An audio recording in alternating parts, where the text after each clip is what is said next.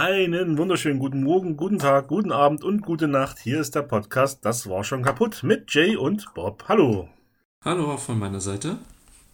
So, Folge Nummer 3. Genau, worum geht's heute? Äh, in erster Linie, dass wir das angestrebte Ziel bei einer halben Stunde so ungefähr einzupegeln einhalten. Mal gucken, ob wir das schaffen. Und es wird so ein bisschen mein Podcast heute. Das ist gut. Das Hauptthema zumindest. Wir fangen. Wollen wir gleich drüber reden? Nee, wir, wir, wir, wir machen Überraschung. Wir fangen mit Nachrichten an, mit den News. Die hast du wieder wunderbar vorbereitet. Ich bitte fang an. Jo. Ähm, ist wieder ein bisschen was kaputt gegangen. ähm, zum einen gibt es äh, eine schwere Sicherheitslücke in macOS-Apps und iOS-Apps. Da ist es nötig, unbedingt zu updaten. Das sollte eigentlich bei macOS und iOS ziemlich automatisch passieren bei den meisten. Aber man kann trotzdem mal ein Auge drauf lassen. Die Lücke ist in da, also ist dahingehend ziemlich schwerwiegend, weil man bei Apple ja im Prinzip keine Schadsoftware installieren kann, die nicht aus dem App Store kommt. Also da muss man sich schon ziemlich anstrengen, um das hinzubekommen. Und so eine App besteht aus mehreren Teilen. Unter anderem ist ein Teil so eine, so eine App äh, eine Info.plist-Datei. Und jetzt hat man herausgefunden, wenn man die einfach weglässt in dem App-Bündel, dann kann man einfach jedes Programm ausführen, also auch jede Schadsoftware. Das ist natürlich ziemlich schwerwiegend. Ähm, sowas passiert einfach, wenn man Software immer weiterentwickelt und irgendwann äh, hat man kein Auge mehr drauf und verlässt sich darauf, dass das funktioniert. Aber es funktioniert in Wirklichkeit nicht mehr. Äh, der besteht schon länger, der Fehler, und ich kann mich daran erinnern, so einen ähnlichen Fehler gab es schon mal. Ähm, das ist aber das Problem, wenn man sich so ein bisschen darauf verlässt, auf so, ein, äh, auf so ein geschlossenes System, dass das dann schon sicher sein wird. Ist nicht immer unbedingt der Garant dafür, dass es auch wirklich sicher ist. Genau, aber kann man leicht lösen, einfach updaten und fertig ist die Luzi. Apropos äh, updaten, weil der einzigste User, der mir momentan einfällt, den das interessieren dürfte, den ich so kenne, Gab es Feedback über die Tonqualität? Hm, bis jetzt, bis jetzt nicht. Dann scheint es Mama zu gefallen. Das oder wir haben noch mehr Hörer verloren. Ich vermute mal ja das, ja. Okay, nächster, nächster Punkt. Äh, ich habe noch eine lustige News und zwar ähm, äh, E-Ladesäulen für Autos werden in letzter Zeit immer häufiger ähm, äh, gehackt. Und in dem Beispiel, was unter den Show Notes ist, äh, wurden die wirklich gehackt. Und zwar wurden die mit Hackfleisch eingeschmiert. also äh, diese, diese E-Ladesäulen für, für E-Autos, die werden immer häufiger halt äh, Opfer von, von Anschlägen, von Sabotageakten und äh, auch von Kabeldiebstahl, weil diese Kabel zum Laden, die enthalten relativ viel Kupfer. Und ich glaube, die kann man relativ gut abschneiden, ohne dass ich das mal probiert habe. Aber die dürften nicht unter Strom stehen, denke ich mal. Zumindest dieses, dieser Ladeschlauch da, ne? Genau, aber ich finde das ganz witzig, die News. Und dann noch was, was kaputt ist. Abus Alarmanlagen. Abus kennt man ja von, von äh, allen möglichen Schlössern. Also ich denke mal, jeder in seinem Kellerverschlag hat wahrscheinlich ein Schloss von Abus höchstwahrscheinlich. Oder ein, äh, wer ein gutes äh, Fahrradschloss hat, ist das höchstwahrscheinlich auch von Abus. Und äh, Abus, die haben auch so Security-Anlagen, womit man Gebäude sichern kann und Räume. So, es wird gerne benutzt in Arztpraxen oder in Apotheken oder so, ne? Da ist es so, es gibt da jetzt eine, eine ähm, bestimmte Art von, von Alarmanlagen, die, wenn man einen bestimmten Link aufruft, ihre, seine gesamten Daten preisgibt. Ne? Also die kompletten Konfigurationsdateien. Das heißt, du kannst dann als Außenstehender, wenn die, die Anlage im Internet hängt, kannst du einen Alarm auslösen, du kannst die Passwörter auslesen, also das ist so du kannst eine, die Benutzerdaten so eine, auslösen. Das ist so eine Home All-in-One äh, Sicherheitsanlage, die das ganze Haus überwacht oder wie? Mm, ja, genau, sozusagen. Du kannst es auch, also ja, ich denke, Leute haben sowas auch in Häusern, genau. Also dieses äh, Modell selber, um was es da geht, ist das äh, SEC West FUAA 500000 von Abus. Das geht locker fluffig von der Zunge. äh, findet man unten in den Shownotes. Wenn man so eine Anlage hat, sollte man da mal gucken. Äh, der Artikel ist von Heise, das ist ganz interessant. Und da hängen relativ viele von diesen Anlagen immer noch ungeschützt im Internet. Also da geht es wohl über 10.000 äh, Anlagen, die einfach so erreichbar sind. Genau. Und äh, witzig ist, die werden nicht automatisch geupdatet. Ähm, weil wahrscheinlich beim Update auch die Benutzerdaten, also die Konfiguration ähm, verloren gehen kann. Deswegen muss man da selber tätig werden. Bei uns es zuerst. Wie kommen Sie in das Haus Ihres Nachbarn rein? Na toll. Genau, was hast du für News? Ähm, die älteste News der Woche und des Jahres. Ich beschäftige mich jetzt seit zwei Wochen mit Fotografie, so im weitestgehenden Sinne und lese ein paar Bücher und habe mir eine Kamera, eine gebrauchte geholt. Dann hat ja, habe ich das erste Mal erzählt, äh, so eine alte Olympus noch da liegen, von der ich lange dachte, die ist kaputt und dann geht es jetzt doch wieder. habe ich gelesen, letztes Jahr, also 2020, hat Olympus sein Kamerasegment verkauft. Also jetzt, wo meine Kamera wieder funktioniert von Olympus, höre ich, dass die Firma praktisch aufgegeben hat. Liegt wohl an dem Micro Four Third äh, System. Das ist von Panasonic und von Olympus ziemlich ausgebaut und halt auch betrieben worden. Und äh, es scheint aber so, dass jeder Fotograf, der fotografieren ohne Handy machen möchte, auf das Vollformat steigt. Dann gibt es noch so ein Mittelformat. Also das ist dann das APS-C. Ja, ne? Hm, ich glaube ja. Hm. Und dann das kleinste Format ist halt das Micro Four Third und das ist halt laut der Profis so nah an der Handygeschichte dran, dass es wohl absehbar ist, dass eben dieses Olympus-Format, um das es da geht, halt in absehbarer Zukunft qualitativ vom Handy komplett gestrichen und eingeholt wird und deswegen hat sich das immer schlechter verkauft und Olympus hat aufgegeben letztes Jahr. Ist ein bisschen spät die Nachricht, aber da es mich beschäftigt und das sehr, sehr schade finde, habe ich das mit reingebracht. Hab mir aber, siehst du, das wollte ich schon erzählen, ich habe mir aber einen Adapter geholt für ähm, Olympus-Objektive, die schon 30, 40, 60 Jahre alt sind. Das ist das OEM-System. Also da ist null Elektronik drin, da ist wirklich nur Glas drin in Objektiven. Und da kannst du auf Ebay Objektive kaufen, die ungefähr genauso teuer sind wie das Porto. Also 5 Euro fürs Objektiv und 5 Euro für den Versand. Mhm. Und diesem ganzen Micro Four Third, wenn du dann ein gutes haben willst, bezahlst du ja ab, na gut, gibt schon ab 80 Euro, ab 100 Euro was, aber das, was ein gutes Objektiv ist, da bezahlst du mal 500 oder 1000 Euro für ein Objektiv. Also habe ich mir jetzt mal zwei so eine 4 Euro Schlundern geholt und gucken, was die für Fotos machen. Bestimmt mega retro. Hm, ja, das ist ganz cool. Da gibt es auch äh, schöne, schöne äh, Adapter, die man sich 3D drucken kann. Das hast du mir gesagt, aber ich wollte dir nicht sagen, ich vertraue kein Plastik, das ich in ein Stahlgehäuse reinschraube, auf dem dann mein Sensor liegt. Hast du schon mal so einen Abrieb ja, diese, gehört? Du schraubst das Objektiv nicht direkt an den Sensor ran. Nee, aber wenn ich, wenn ich dieses Plastobjektiv in diesen Edelstahlrahmen reindrücke, mit ja. meinen Dingenhänden, mit meiner Grobmotorigkeit, dann habe ich garantiert irgendwo so eine Plastehobel, die dann im Gehäuse rumfliegen und dann garantiert auf dem Sensor landen bei meinem Glück. Also so sehr ich die Idee auch toll finde, nee, mache ich nie. Hm, okay. Und der, der, Adapter hat 6,30 Euro gekostet. Das ist es mir. der ist bestimmt qualitativ viel hochwertiger, nehme ich an. Ich, werde berichten, was als nächstes kaputt gegangen ist. Genau. Ja, naja, ist halt ein Versuch. Das, wie, eigentlich hatte ich die Kamera schon abgeschrieben. Ne? Ich habe ja gesagt, die war so, also im, im Automatikmodus konntest du nicht mehr benutzen. Jetzt habe ich festgestellt, dass man auch im manuellen Modus ganz gute Bilder machen kann. Surprise, surprise. Und jetzt habe ich halt so ein paar Oldschool-Objektive und guck mal, was dabei rauskommt. Vielleicht ganz normale Bilder, vielleicht sehen die auch richtig retro aus. Alle tragen bloß noch Mini-Pli und keine Ahnung und trinken alle Milchshake. Wir werden sehen. Ja, auf jeden Fall, Olympus hat verkauft, gibt aber immer noch Olympus-Kameras, die werden auch produziert, allerdings äh, von irgendeinem Konsortium, also hat mit der eigentlichen Olympus-Firma nichts mehr zu tun. Also neue Modelle jetzt meinst du? Gibt es noch, ja. Das ist, das, meine Kamera ist zum Beispiel jetzt in der Mark III-Version letztes Jahr erschienen, hat auch wahnsinnig geile technische Daten, finde ich. 20 Megapixel mit so einem Shifting-System, dass du maximal 50 Megapixel Bilder draus machen kannst. 4K, äh, nee, doch 4K und Full HD in 120 FPS. Also von der Ausstattung her, von dem, was die können, fantastisch. Von der Größe her super. Also als Reisekamera 1A, nicht diese Riesendinger, sondern halt handlich und klein also je mehr ich mich damit beschäftige, finde ich dieses System auch echt cool, weil du, du, trägst halt nie irgendwie drei Kilo an dir drum, sondern das ein Kilo und das ist echt ein Unterschied, finde ich. Also momentan weiß ich auch nie, welche Kamera ich bevorzugen würde. Die große Canon, die ich mir geholt habe, oder die Olympus, weil die Olympus zum Beispiel noch einen Bildstabilisator schon drin hat, das hat die Canon nie. Und du kannst aus der Hand ruhigere Fotos machen. Also ich, ja. ich bin froh, dass ich beide habe. momentan bin ich ganz gut, dass ich zwei Kameras habe. Mal gucken, was ich freue mich schon. Ich freue mich schon, wenn wir eine davon dann mal auf, ähm, auf Infrarotfotografie umbauen. Da muss man dann am Sensor ein bisschen umschnitzen mit dem Skalpell, ganz vorsichtig. Beim Gericht werden sie dann diesen Podcast uns vorspulen, weil wir haben es mit Ankündigung gemacht. Wir haben Frauen nackig ausgezogen. Ja, äh, man kann höchstwahrscheinlich durch Klamotten durchfotografieren, auszusehen. Das könnte sein, ja. Müssen wir mal probieren. Stellst du dich als Model zur Verfügung? Ja, ja, wir probieren das auf jeden Fall erstmal an uns. Ach ja. Naja, jedenfalls okay. schade, aber es sieht so aus, dass Olympus halt schon die Flinte ins Krumm geworfen hat und dieses ganze System, das es da halt gibt, dem wird keine große Zukunft mehr bescheinigt, obwohl es eigentlich so, wie gesagt, je mehr ich mich damit beschäftige, desto cooler finde ich die ganze, das ganze System.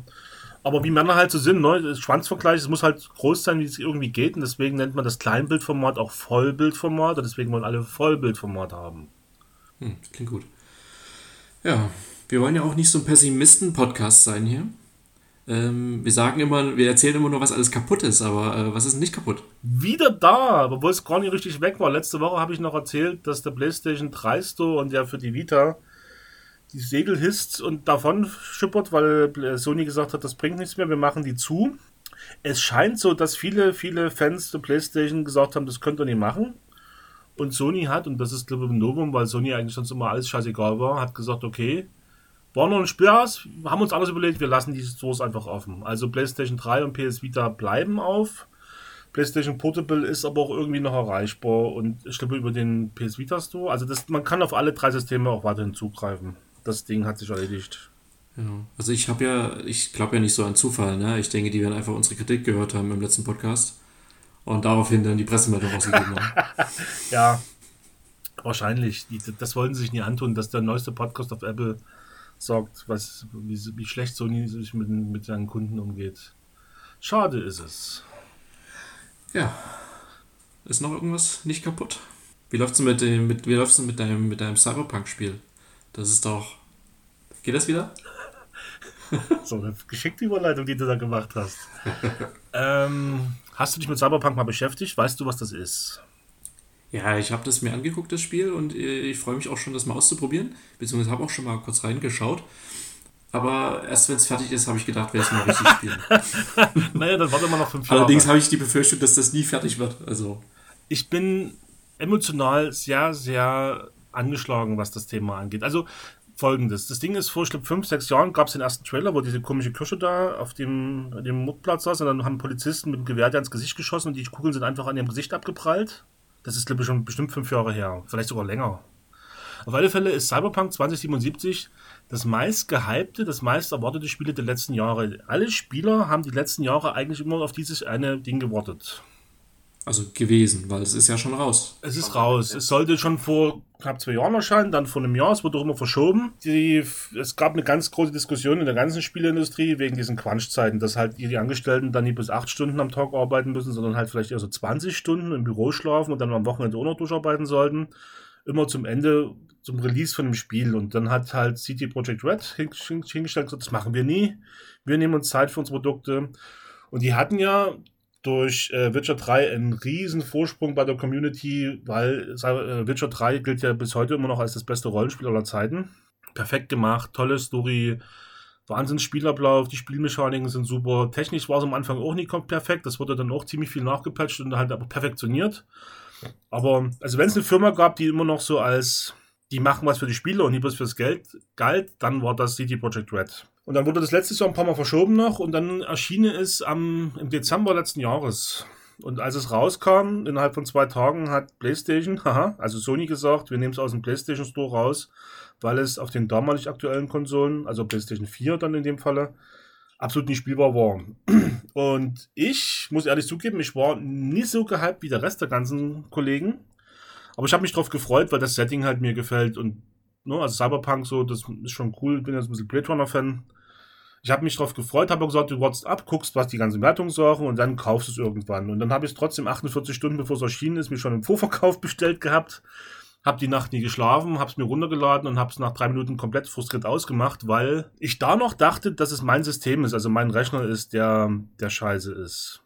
Was auch in gewisser Weise stimmt. Ich habe eine 1070 Titan drinnen, einen i7-Rechner. Also ich habe jetzt nicht das langsamste System, ich habe aber auch jetzt nie kein, kein aktuelles System drin. Also ne, mittlerweile gibt es ja zwei Generationen ältere Grafikkarten, die auch empfohlen sind, die auch Sinn machen, wenn man sowas spielen will. Aber man kann, glaube ich, schon erwarten, dass man mit einer 1070 immer noch ein einigermaßen performantes System hat, dass man das stemmen hätte können. Effektiv sah es so aus, dass das aussah wie, ähm, als hätte die Grafikkarte eine Überhitzung gehabt und hätte dann die ganze Zeit irgendwelche Bildfehler rausgebracht. Also es war spielbar, aber es hat keinen Spaß gemacht. Und zwei, drei Tage später war es dann ziemlich klar, dass es auf den meisten Systemen so war, auch auf den großen Systemen.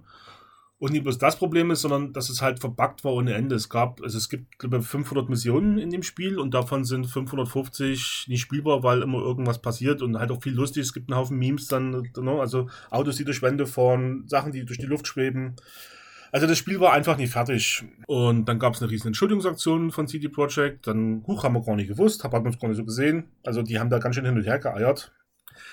Ich denke, es lag daran, dass die irgendwann ihren Investoren nicht mehr sagen konnten, wir müssen es nochmal verschieben, sondern die wollten halt dann irgendwann mal Geld sehen.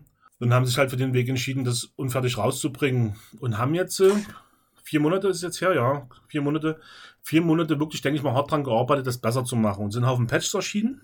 Unter anderem der ganz große vor 14 Tagen, der 1.2er Patch. Und seitdem, ich habe es immer zwischendurch noch probiert, wurde es nie wirklich besser. Also wie gesagt, Performance, nee, und äh, die ganzen Bugs auch nie wirklich. Also es sind noch neu dazu gekommen. Und der 1.2er war so die große Hoffnung. Und dann habe ich mir zum ersten Mal in meinem Leben Patch Notes durchgelesen. Die waren bestimmt 30 Seiten lang. Also das konntest du dir Nachmittag mit einem Kaffee mitfüllen. Das war Wahnsinn. Und war da schon seltsam, weil es halt immer bloß einzelne Probleme in einzelnen Missionen, die behoben worden sind, beschrieben hat. Und wenig, oder nie gar nicht, aber wenig zum Thema Performance allgemein und verbesserte Spielleistungen und Speicherstände sind abgeschützt am Anfang, das haben sie behoben mittlerweile. Aber da war relativ wenig. Und als der Patch durch war, und der war auch richtig groß, das waren einige Gigabyte, ähm, sah das Spiel immer noch genauso aus. Und dann war es für mich jetzt eigentlich vor 14 Tagen so weit, dass ich gesagt habe, okay, das Spiel spielst du wirklich erst, wenn irgendwann mal du irgendwo liest, es ist Teil 2 rausgekommen.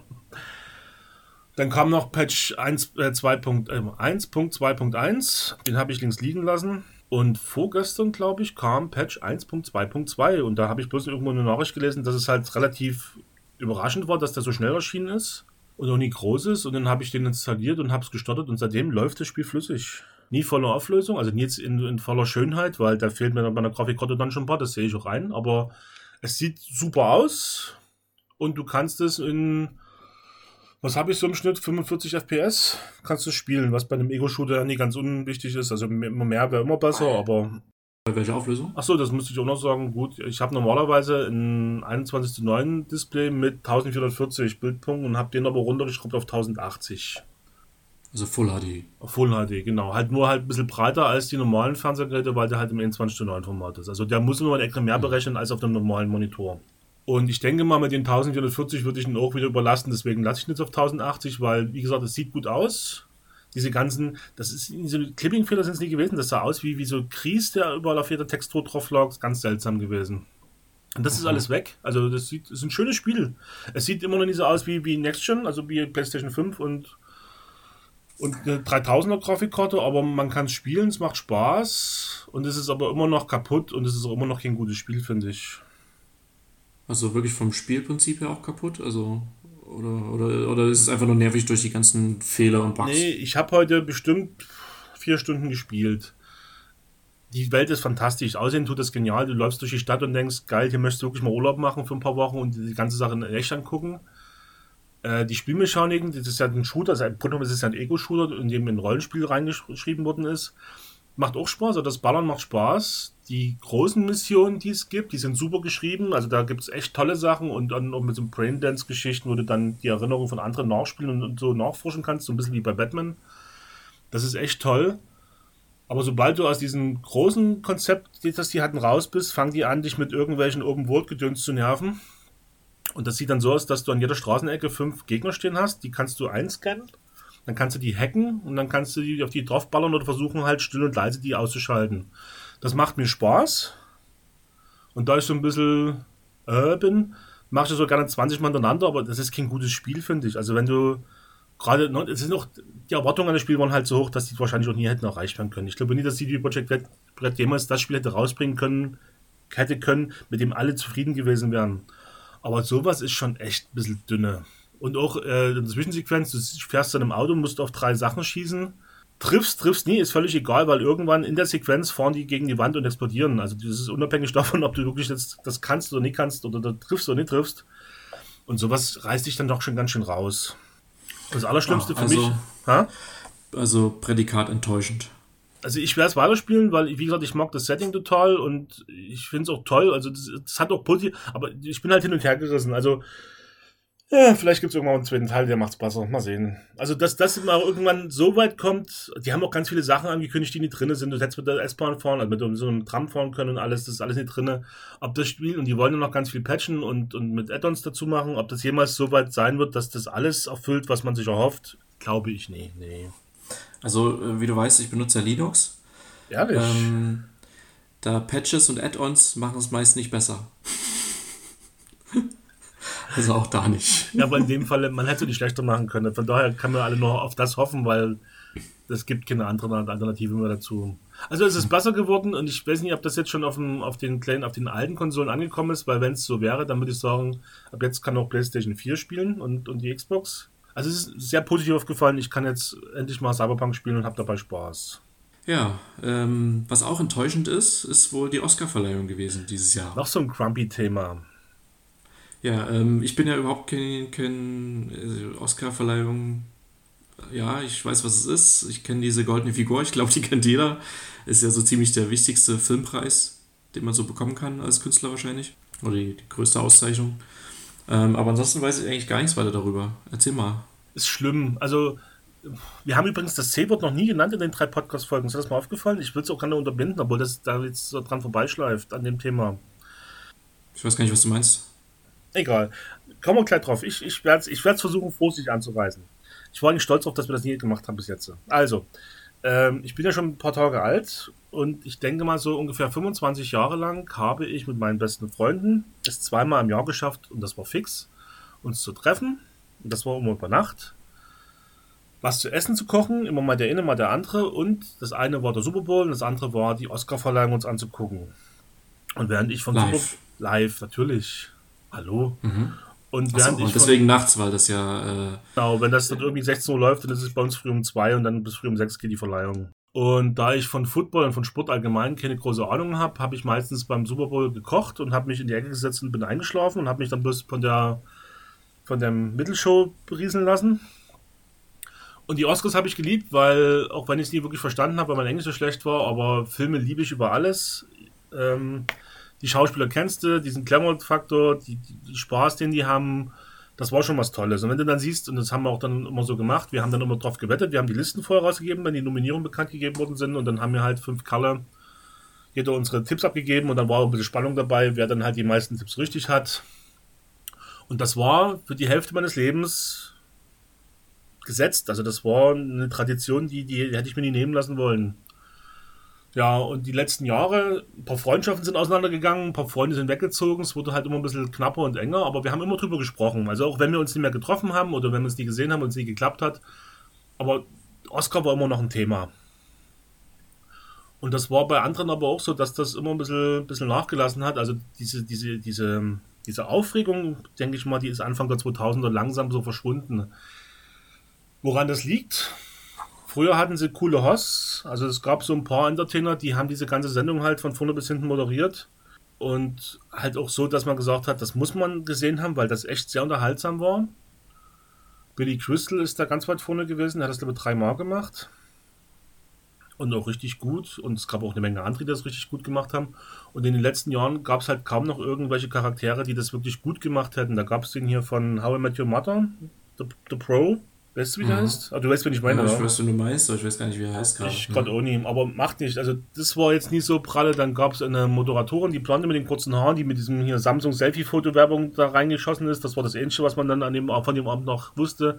Also es gab keinen keinen Host mehr, der das so unterhalten hat, wie es die Show eigentlich früher mal war und auch verdient hat, meiner Meinung nach, weil da gehört doch ein bisschen Klasse mit dazu und hier einfach bloß ein paar plumpe Witze. Und da sind alle ein bisschen dran Das gescheitert. Keine, keine A-Promis, sondern eher so B-Promis. Nee, nee, nee, volles Programm, aber es fehlt halt. So, Billy Crystal ist halt reingekommen bei der Verleihung von hier das Schweigen der Lämmer in so einem komischen Tragegestell mit der Maske von Hannibal Lecter und hat halt erstmal sich tierisch drüber lustig gemacht. Ne? Und dann steht er eine Viertelstunde am Anfang da und gibt erstmal jedem großen Kandidaten und jedem A-Promi, der wirklich da drin sitzt und weiß, der kriegt einen Oscar, erstmal so eine verbale Watsche um die Ohren und alle finden es lustig und die auch. Und das können halt immer weniger, denke ich mal, weil es halt auch durch Political Correctness, es ging ja auch eine riesen Diskussion die letzten Jahre durch, dass der Oscar viel zu alt, viel zu weiß und viel zu männlich geworden ist oder ist immer noch. Ja, da stand er ja ganz schön in der Kritik dazu. Genau. ne?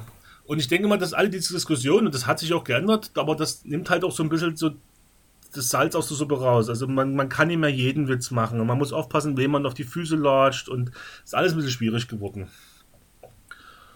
Und das merkt man halt die letzten Jahre und die Einschaltquoten wurden immer schlimmer. Und letztes Jahr war der ganz große Downer eigentlich schon, weil man hatte nur noch, in Anführungszeichen, nur noch 20 Millionen Zuschauer. Und das war für Oscar-Verhältnisse eine Katastrophe, weil man gesagt hat, pff, also so geht's nicht weiter, die Show war zu lang, dann hatten sie keinen Host mehr, dann wollten sie mal wieder einen Host reinmachen und dann, also man hat auch gemerkt, dass die auch kein Konzept mehr haben, wo die ganze Show hingehen soll. Aber es ist und es bleibt wohl auch immer noch der wichtigste Preis, den man im Hollywood-Business vergeben kann. Mhm. So, nun ist dies Jahr alles ein bisschen anders, weil ja die Kinos komplett zu waren, aus dem C-Grund. Und eine große Show wie jetzt im Dolby Theater, wo das die letzten Jahre immer passiert ist, wo halt wirklich ein paar hundert Leute reingepasst haben und dann auch wirklich große Bühnen und überall saßen Stars. Und wenn du mit der Kamera dort lang gefahren bist, jedes Gesicht hast oder jedes zweite Gesicht hast du erkannt und hast dann überlegt, ach, wer ist das und den kenne ich daher. Das kann es dieses Jahr nicht geben. Dann kam dazu noch diese ganze, ne, also alt und weiße Mann. Also es ist sehr kulturell geworden. Es war ein sehr kleiner Raum dieses Jahr. Ich habe es mir nicht gleich angeguckt. Und das ist eigentlich das, was ich sagen wollte. Also dieses Jahr hat mich der Oscar nicht interessiert. Und das ist jetzt so im Nachhinein ein bisschen traurig, weil, wie gesagt, das waren halt 25 Jahre lang eine harte Tradition. Wir haben im Freundeskreis nicht drüber gesprochen, bis jetzt noch nie. Also, wir haben auch nicht verpasst, das Gefühl. Und ich habe mir dann im Nachhinein so den Zusammenschnitt angeguckt und auch, ja, du hast wirklich nicht verpasst. Also, die Filme, die alle nominiert worden sind, gut, das liegt jetzt, wie gesagt, an der momentanen Situation. Ich habe noch keinen ähnlichen Film davon gesehen. Das gab es auch noch nie. Ich glaube, das ist auch das Hauptproblem. Ne? Ähm, die, die meisten äh, Einschaltergebnisse hat er im Prinzip erzielt immer dann, wenn, wenn so ein Film wie Herr der Ringe oder so nominiert war. Ähm, irgendwas, was bekannt war, was Leute kannten, was im Kino war, wo das Interesse da war. Und dieses Jahr ähm, gab es halt keine Kinofilme. Ähm, und viele Filme, die nominiert waren oder sind gewesen dieses Jahr, die liefen halt irgendwo auf irgendwelchen Streaming-Plattformen irgendwo im Dunkeln, ne, vor sich hin. Also die kennt halt kaum jemand jetzt. Im besten Fall, das ist ja auch noch, was die letzten Jahre dann auch so hart diskutiert worden ist, ob Netflix überhaupt Filme produzieren darf. Ja, dürfen sie, aber dürfen die dann auch zum Oscar angemeldet werden, weil es ja ein Kinopreis ist und kein, kein Streaming-Preis. Und dann hat Netflix mhm. aber, finde ich persönlich nie, qualitativ guten Scheiß gemacht. Gut, zwei, drei gute Filme haben sie gemacht, aber ich finde, Netflix macht ziemlich einen Murks, was Filme angeht, immer noch. Findest du? Ich finde die, also, also, also mal abgesehen vom Inhalt der Filme, ähm, finde ich die qualitativ schon ziemlich spitzenmäßig. Also, Wenn ihr momentan nach Geld hat und überhaupt was ranstecken, dann ist es Netflix. Das stimmt. Also aussehen tun die Filme top. Vor allem setzen die halt auch, auch, auch äh, entsprechende Standards, dass man einfach äh, Filme anscheinend so produzieren muss für Netflix, dass sie einfach nur schon mal den, den, den Grundanspruch von Ästhetik erfüllen. Finde ich schon, ja. Aber auch das ist ja dann, hast, die sehen ja alle glatt gebügelt aus. Das stimmt allerdings, sie sind alle gleich aus. Du weißt, okay, du siehst einen Film und du weißt, okay, irgendwie das ist höchstwahrscheinlich ein Netflix-Film. Das stimmt. Hm. Und ich finde, also das, was jetzt so an, an Netflix-Produktionen rausgekommen ist, ich nehme mir mal ein paar gute, mir fällt keiner so spontan ein. Monk war nie der Hit, der letzte Scorsese war nie der Hit. Die Geschichten, wo dann irgendwelche Superschauspieler mal, mal so, so einen Actionfilm rausbringen, waren auch jetzt nicht alle so pralle so, so, so einen richtigen, wo ich sage, das ist so ein Alltime-Klassiker, nee, war nicht dabei bei. Also für mich jetzt, ne? Das sehen andere anders. Aber ich bin ja schon dankbar, dass man überhaupt noch ein paar neue Filme guckt, deswegen Netflix ist ja nicht schlecht. Ich mag Netflix ja auch. Das ist schon nicht schlecht. Und die haben halt noch Geld und können da ein paar Milliarden da reinstecken. Aber das war nur dieses Jahr extrem, dass es halt echt kaum Filme in irgendeiner Form zu dir nach Hause geschafft haben, weil die meisten Filme, die über Warner so laufen, die kommen bei Sky raus. Wer hat schon noch Sky? Sky oder Sky? Sky. Ja, Sky heißt es. Nee, Amazon ja, aber ich weiß gar nicht, ob Amazon auch Nominierung hat. Keine Ahnung. Und Netflix ja. Und Monk habe ich mir angeguckt und das war der langweiligste Film des Jahres für mich und ich habe drei gesehen, also. Ich habe mal eine dumme, total dumme Frage. Ist äh, der Film Monk, hat der was mit der Serie Monk zu tun? Nee, das ist der, das ist der eigentliche Autor von Rosebud. Citizen Kane, sagt ihr was? Ja, ja. Die, Medi die Medienempfehlung, das ist, hast du eigentlich deine Film Noir-Filme geguckt? Oh ja, habe ich. Die alten, die ich dir empfohlen habe? Ja, ja, habe ich alle gesehen. Doch, doch, Film Noir ist absolut mein Genre. Ich äh, stehe gerade total darauf. Dann meine Medienempfehlung schon mal vorgegriffen für dich speziell. Das machst du bitte bis zum nächsten Podcast. Schau dir mal Citizen Kane an. Gilt als der beste Film aller Zeiten. Hm. Also, mir ist dabei aufgefallen, äh, also Film Noir, ähm, was auch in das Genre mit reinfällt, ist ähm, Batman Dark Knight. Ne, die Definition von einem Film Noir ist ja schwierig. Ne? Für jeden ist Film Noir ja, ein bisschen was anderes. Aber ja. Aber da kommen wir später drüber. Vielleicht es gibt reden. Elemente, sagen wir mal so. Ja. Mhm. Ja, auf alle Fälle ähm, gab es halt ein paar Netflix-Produktionen. Der Abräumer des, des, des, Abends, beste Film, beste Regie, ging an den Film, der heißt Nomad, nee, Nomadland. Davon habe ich ganz oft gelesen, äh, aber noch weder einen Trailer gesehen noch sonst irgendwas. Aber ich auch nie. Ich ja. will gucken, weil die ähm, Kirsche gewonnen hat, die letztes Jahr schon, oder vor zwei Jahren schon für Three Billboards Outside Ebbing, Missouri den Oscar gewonnen hat und den Film Three Billboards Outside Ebbing, Missouri liebe ich abgöttisch und die Schauspielerin hat einen tollen Job damals gemacht. Deswegen will ich mir Nomadland auch angucken, weil ich hoffe, dass die wieder so eine gute Performance abgibt. Aber gesehen mhm. habe ich nie und ich habe heute mal bei Wikipedia geguckt, der Film hat 5 Millionen gekostet und 5,5 Millionen eingespielt. Also der lief in drei Kinos in Amerika. Mhm. Und wenn man dazu noch die Jury von Oscar sieht, die das dann angeguckt haben muss, weil die haben ihn ja gewählt, lief er vielleicht nur in zwei Kinos. Also wir reden nicht mehr über das Kino, wie man es kannte. Und das ist eigentlich dann der Punkt hinten raus, ist Kino kaputt, weil was geht jetzt mit dem Kino, wie geht das weiter? Weil. Ich hab, was überlebt? Ich, ich habe mal, ja? Mhm. hab mal eine Zwischenfrage. die, ähm, die Oscar werden ja verliehen von der Academy of Motion Pictures Arts and Science, ne? Google meinte. ja, ja. ja. Habe ich gegoogelt. Habe ich nicht in meinem Kopf. Ja. Ähm, das ist die die vergeben diesen Preis, den Oscar. Mhm. Aber warum heißt der Oscar? Zu der Geschichte, warum der Oscar Oscar heißt, gibt es, ich glaube, zwei oder drei verschiedene Varianten. Die eine ist lustig, die andere nie. Die lustige fällt mir ein, dass bei der ersten Verleihung, oder das ist jetzt die 93. gewesen übrigens, dass bei einer der ersten Oscar-Verleihungen irgendeine Schauspielerin gesagt hat, der Typ sieht ja aus wie mein Onkel Oscar. Mhm. Und das ist die, die zu 60 Prozent, äh, zu 40 Prozent stimmt. Es gibt noch eine, die stimmt zu 60 Prozent und da hat es aber irgendwas mit, ich weiß es nicht mehr, mit dem Verleiher zu tun. Ach, der hat diese, diese Goldfigur, diese Goldtrophäe, die hat einen anderen Namen eigentlich? Das ist ein Award, das ist, das ist der Academy Award.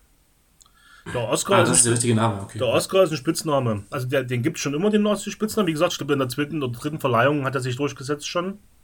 Mhm. Mit der lustigen Geschichte, dass halt eine Schauspielerin gesagt hat, das sieht ja aus wie ein Onkel mhm. Oscar. Ob das dann stimmt, weiß ich nicht.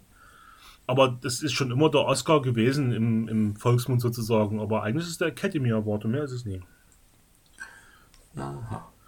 Ja, und die Academy selbst, das sind halt nie bloß Schauspieler, doch ganz viele Schnitt- und Künstler und Kostümbildner.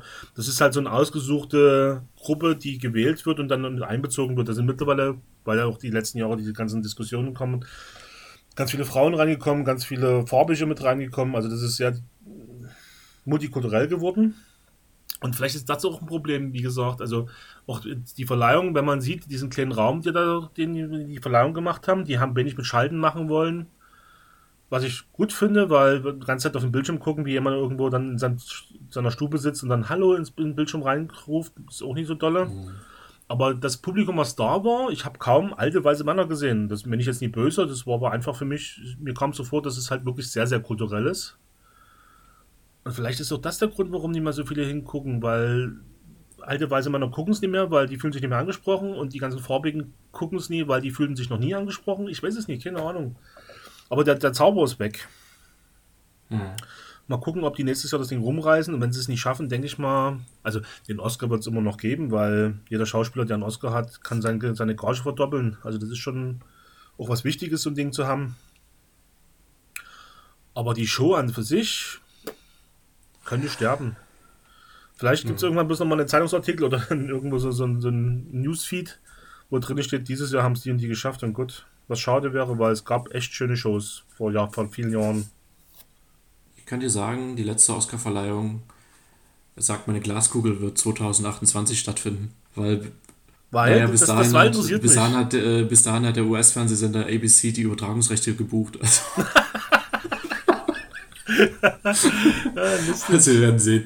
Ja, mal gucken. Ich, ich bin gespannt, ob ähm, jetzt mal auch irgendwann wieder Kinos öffnen oder ob jetzt die Kinos gänzlich tot sind. Das ist, glaube ich, das, was dann unterm Strich da steht. Die Frage ist, was passiert mit den Kinos jetzt in Zukunft? Was, wie kommen die aus der ganzen Geschichte raus? Geht das weiter wie bis vorher, das immer war, oder ändert sich das?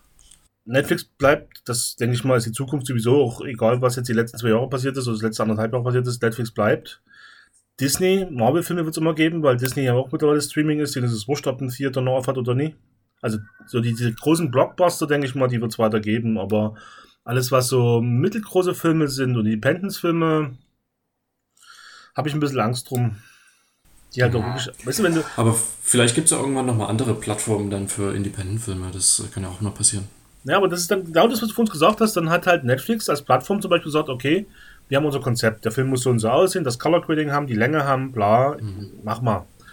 So richtig kreative Freiheit ist das dann, glaube ich, nicht mehr. Wenn da sich in eine Plattform halt so ein bisschen so ein, so ein Image gibt, wir sind halt die Filme dafür, dann muss halt dann das Image auch reinpassen. Und ein Kinofilm, gut, es gab verschiedene Kinos mit verschiedenen Ausrichtungen, was für Filme gezeigt worden sind, aber ich glaube, du konntest immer noch jeden Scheiß ins Kino bringen. Ne? Also wenn nur Null Schneider hätte kein Verleiher jemals gesagt, dass das was ist, aber auch der hat seine Fangemeinschaft gefunden.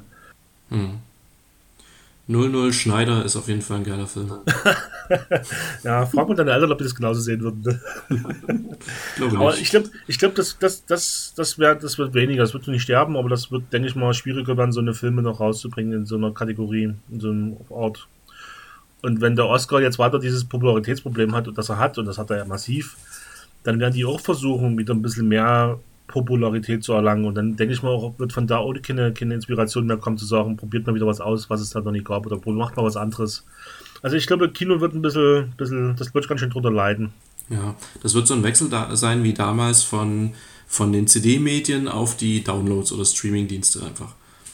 Das ist genau das Gleiche. Obwohl die Musikindustrie dieses Jahr den größten Umsatz ihrer Geschichte anpeilt, ne? Hast du es mitbekommen? Ja, wer, wer, hätte das gedacht, äh, so wie die Künstler ausgebeutet werden? Hast du es gesehen, die Doku? Äh, ich habe davon gehört, ich habe es mir ja nicht angeschaut. Aber ich kann mir das vorstellen, ich brauche die, glaube ich, auch nie gucken. Ich weiß genau, worum es geht. Es ist grausam. Orte bringt dann mhm. mal richtig gute Podcasts, äh, Podcasts, immer gute Dokus raus, die ich auf YouTube gucke. So, ähm, Spotify bezahlt nur die äh, Künstler, die die meisten Aufrufe haben und dann 0,00000 Cent Bereich. Also wenn du da als normaler Künstler einfach mal, das, das meine ich, ne? und auch die, die Leute, die halt bloß nicht 5 Millionen Platten verkaufen, sondern vielleicht bloß 500 Platten verkaufen, die haben halt keine Chance mehr. Das haben wir ja in Folge 1 schon mal angeschnitten, das ist halt eine Riesenschweinerei, also wenn man, wenn man bei Spotify ähm, streamt, ähm, dann haben die Künstler so gut wie nichts davon. Äh, wenn man die bei Amazon kauft, die Musik, dann kriegen die Künstler auch so gut wie nichts davon. Und vor allem, wenn man es da kauft, dann hat man ja auch nur das Nutzungsrecht. Also man bekommt eigentlich nicht wirklich die, den, den Download in dem Sinne. Also man hat das nicht frei verfügbar dann, dieses Musikstück. Na, es ist halt digitalisiert, das wird bei den Filmen ja auch nicht anders werden. Mit Kopierschutz und allem drum und dran, was dazugehört. Und wenn man das nicht haben will, dann kauft man bei Bandcamp. Und bei Bandcamp, hat man ja auch schon mal gesagt, das ist eine super Plattform dafür, da kann man das kaufen, das Zeug, äh, und die bezahlen auch fair. Also wie dann die Labels und die Künstler dann sich das Geld teilen, das sei mal dahingestellt. Aber Bandcamp ähm, nimmt sich, glaube ich, auch nur einen relativ kleinen Anteil, also einen ziemlich fairen Anteil davon. Wollen wir mal gucken, ob das mit dem Film genauso kommt. Ich meine, gut, das ist in beiden Teilen sicherlich auch schon so. Also, ne, ich kenne mich da nur nicht so aus in der Industrie, wird schon nicht einfach sein. Böhmermann hat diese Sendung auch einen Bericht gemacht über die deutsche Filmindustrie. Hast du das gesehen? Mhm. Ich bloß den Ausschnitt mit den ganzen Filmverleihungen, dass jedes Bundesland halt einen eigenen Filmverleih hat, die dann halt Geld reinstecken. Ach, doch, doch, doch, ja, das hatte ich gesehen. Hm. War auch interessant gucken, was passiert. Aber ich, ich habe mir jetzt vorgenommen als Resümee, dass ich nächstes Jahr versuchen werde, wieder eine Oscarverleihung bei mir zu Hause zu starten mit halt neuen Freunden, wenn die alten nicht mehr in Dresden sind und dann was zu essen zu machen und dann versuchen wir einfach nochmal diese alten Zeiten aufleben zu lassen. War denn mal ein deutscher Film für den Oscar nominiert? Irgendwas von Till Schweiger oder so? Der letzte war Toni Erdmann. Nee, Till Schweiger. Na, Moment. Till Schweiger war insofern mitnominiert, weil er in, Closes Bastards äh, mitgespielt hat. Und ich ah, ja, bin mir ziemlich sicher, dass in Glorious Bastards ja hat, weil da hat ja hier unser, wie heißt unser österreichischer deutscher Schauspieler? Die Muse von Quentin Tarantino. Mir fällt mir bloß Roy Black ein. Aber ja, der Untergang ist nominiert gewesen ohne Ende. Dann ähm, das Leben der anderen war ein Riesenerfolg, glaube ich. Also es gibt schon ein paar gute deutsche Filme. Es haben auch immer mehr internationale in den letzten Jahren geschafft, erfolgreich zu sein. Dieses Jahr, wie gesagt, die erste, nee, das zweite Mal, dass eine Frau die Oscar-Regie gewonnen hat. Und die ist Chinesin, nicht mal eine Amerikanerin. Also mittlerweile hat sie eine amerikanische Botschaft, aber geboren in China. Mhm. Also es wird schon kultureller. Victoria hat es damals nie geschafft. Weißt du warum? Victoria war der erste One-Shot-Film, den es überhaupt so im großen Stil gab, der auch Aufmerksamkeit erwogen hat. Danach kam Birdman raus, wo das dann alles so aussah, als wäre es mit dem Shot aufgenommen worden ist. Genau, Birdman habe ich gesehen gehabt, das fand ich ziemlich cool schon. Und weißt du, warum der nie gewonnen hat oder nie nominiert werden konnte beim Oscar? Weil er irgendwelche Kriterien nicht erfüllt hat? Keine Ahnung. Weißt du, welche Kriterien? Das ist so mies. Nee, erzähl mal. Das ist ein deutscher Film gewesen, der hätte nominiert werden müssen als bester ausländischer Film. Und das Kriterium für einen ausländischen Film ist, dass er in seiner Muttersprache gedreht werden muss. Und die haben sich im Film aber zum großen Teil Englisch unterhalten, weil der halt mit englischen Leuten dort in Berlin was zu tun hatte. Hm. Und das war das Ausschussding. Also daraufhin durfte er nicht mehr nominiert werden, weil in dem Film zu viel Englisch gesprochen worden ist. Was ein toller ja. Mumpitz ist, weil ein Ami würde sich nie in synchronisierten Film angucken. Die brauchen Originalaufnahmen. Also die haben den geguckt, weil der Großteil Englisch war und es hat halt deswegen nicht zum Oscar gereicht. Das war mies. Na gut. Ja, dann Oscar ist kaputt.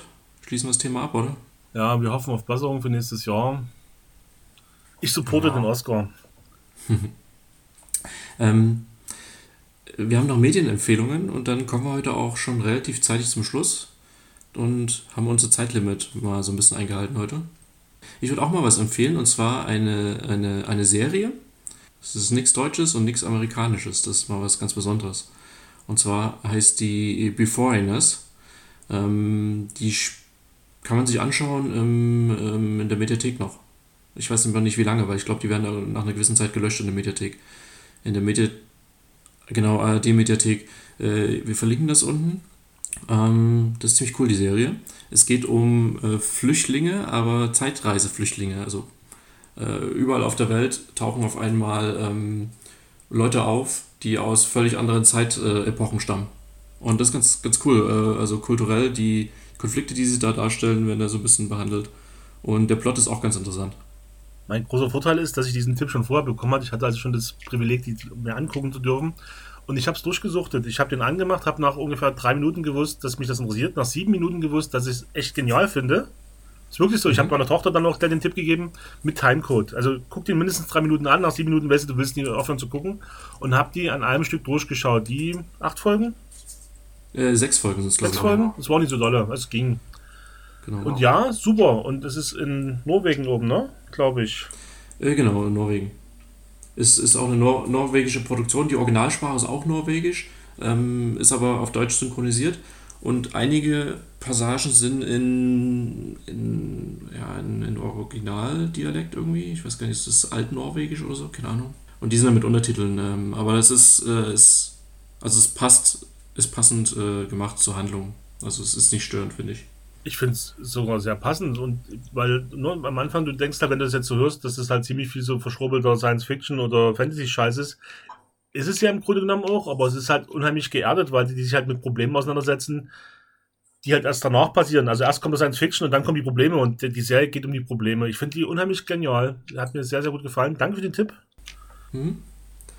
Ja, fand ich auch cool. Ist auch eine schöne Analogie auf, auf äh, Flüchtlinge und Flüchtlingskrisen im Prinzip kann man das auch schön übertragen. Ja, mhm. also passt, finde ich, ist ein super Tipp.